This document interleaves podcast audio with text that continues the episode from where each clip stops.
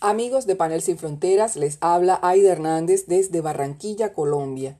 Desde diciembre de 2019 la humanidad ha estado en alerta sobre el coronavirus desde su aparición en China. Pero mucho nos ha costado entender lo peligroso que es para nuestra existencia, solo hasta concebir que está cerca. Por eso su letalidad está básicamente en la conciencia que hacemos de su propagación y las medidas básicas, estrictas, que cada uno toma para frenarlo. Nos llega información todos los días por todas las vías. Al menos los profesionales de la comunicación nos preocupamos por verificar la veracidad de ellas o bien las tomamos como insumo para compartir cuando nos parece importante. Pero eso no sucede con el ciudadano común y en este instante necesitamos hacerlo un hábito, verificar, filtrar la información que realmente nos hace bien. Esta primera emisión de Panel Sin Fronteras o podcast como le llamamos ahora la vamos a dedicar a una serie de orientaciones que la periodista Patricia Castro, residente en Beijing, comparte para América Latina, para que aprendamos de la experiencia de China y controlar la propagación del virus que causa la gripe y neumonía COVID-19, adoptando medidas sanitarias que funcionaron para ellos y adaptarlas a la realidad de nuestro país. Lo primero es un llamado a la calma, cabeza fría y corazón caliente. En especial, para aquellos que tienen que salir a la calle. Por eso con absoluta firmeza dice que la cuarentena fue un factor clave para detener el contagio. Hay algo absolutamente cierto. Tenemos que ponernos en nuestro contexto, porque no tenemos la misma cultura ni el mismo sistema. Somos muy distintos a un ciudadano chino, nuestro comportamiento es bastante distinto, comenzando por las reglas de casa, saludo, comida, en fin.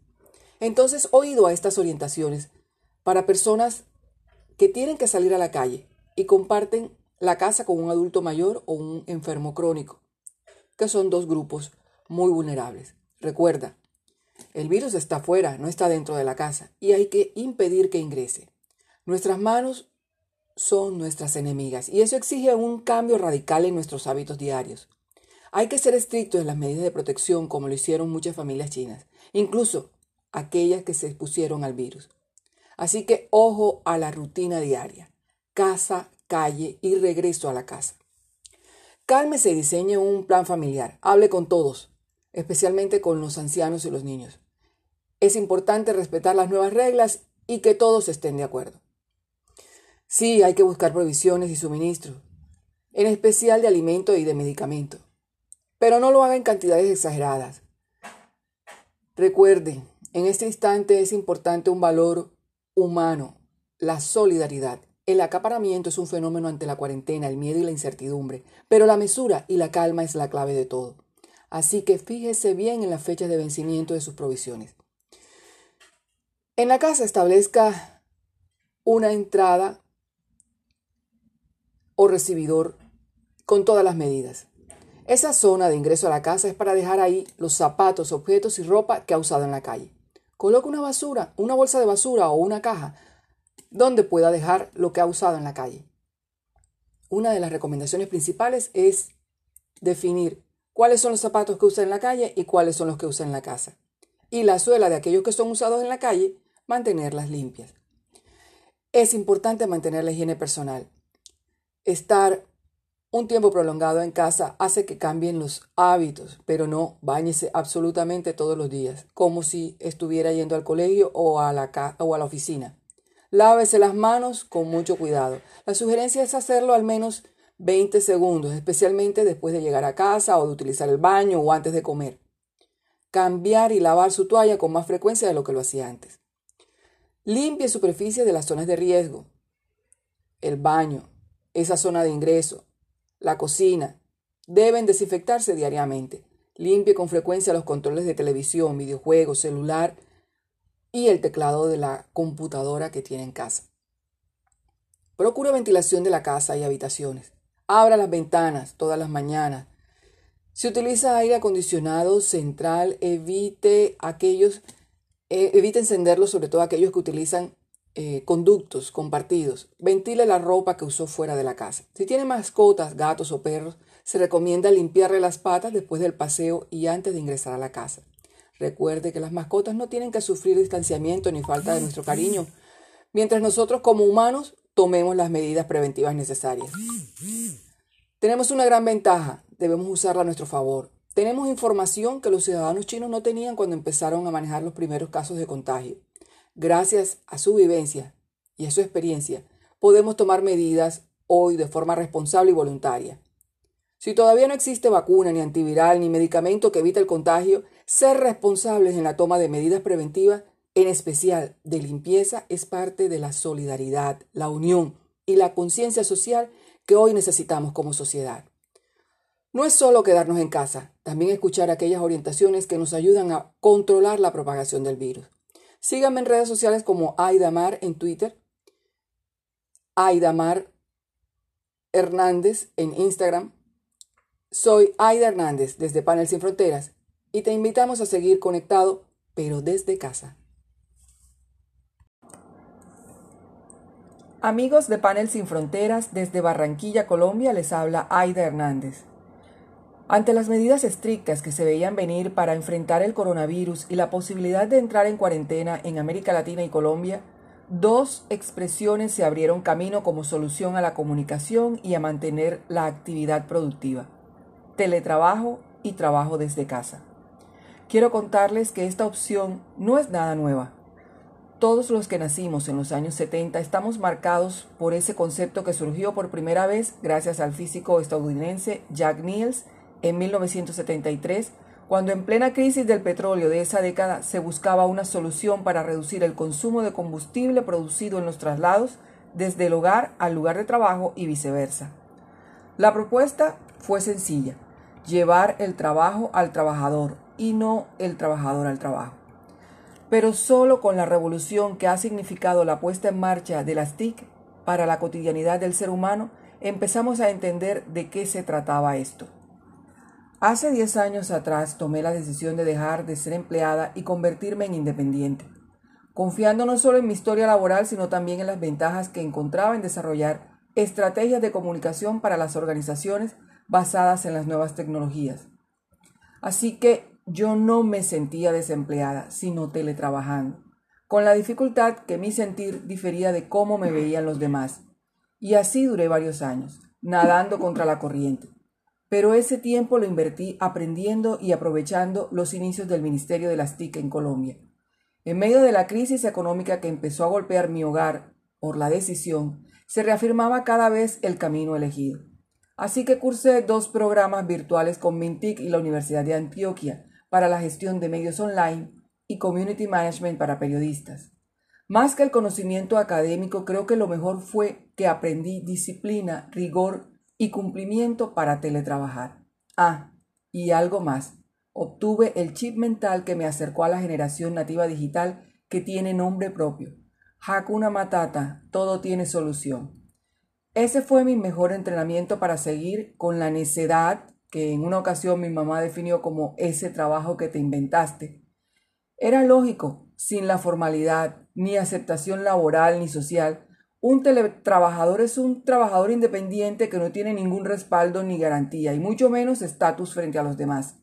Recuerdo que antes de renunciar a mi empleo le pregunté a una amiga como independiente, si mi casa es mi oficina, ¿cómo organizo mi tiempo? ¿Cómo manejo salud, pensión?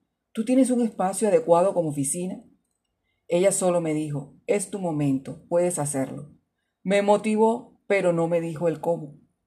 Eso lo fui descubriendo con el paso de los años. John Moravik, investigador y pedagogo vinculado a la Universidad de Minnesota en el 2011, le dio nombre al futuro del trabajo y definió el concepto Nomad, que no es otra cosa que el perfil del teletrabajador, del trabajador independiente actual o de quien hace su trabajo en forma remota o desde casa. Con las TIC estamos haciendo frente a nuevos contextos que influyen y cambian conforme la tecnología.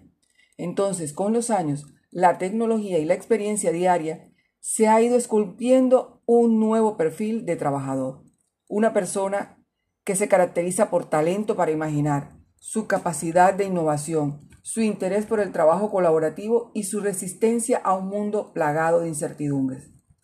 Mientras hoy todos están preocupados por cómo sobrellevar los días de cuarentena en casa, que aunque el decreto presidencial ponga una fecha, a ciencia cierta no sabemos cuánto se puede extender en tiempo, quiero dejarles tres lecciones aprendidas como teletrabajadora por decisión. Primero, usen este tiempo para aprender algo nuevo, relacionado con las nuevas tecnologías, pero sin estrés. Disfrútenlo. Si tienen nativos digitales en casa, no se preocupen si los papeles de maestro-alumno se invierten a la hora de descubrir aplicaciones, rutas de navegación y hasta juegos. No pretendan actuar en casa como si estuvieran en oficina. Esa es la segunda lección.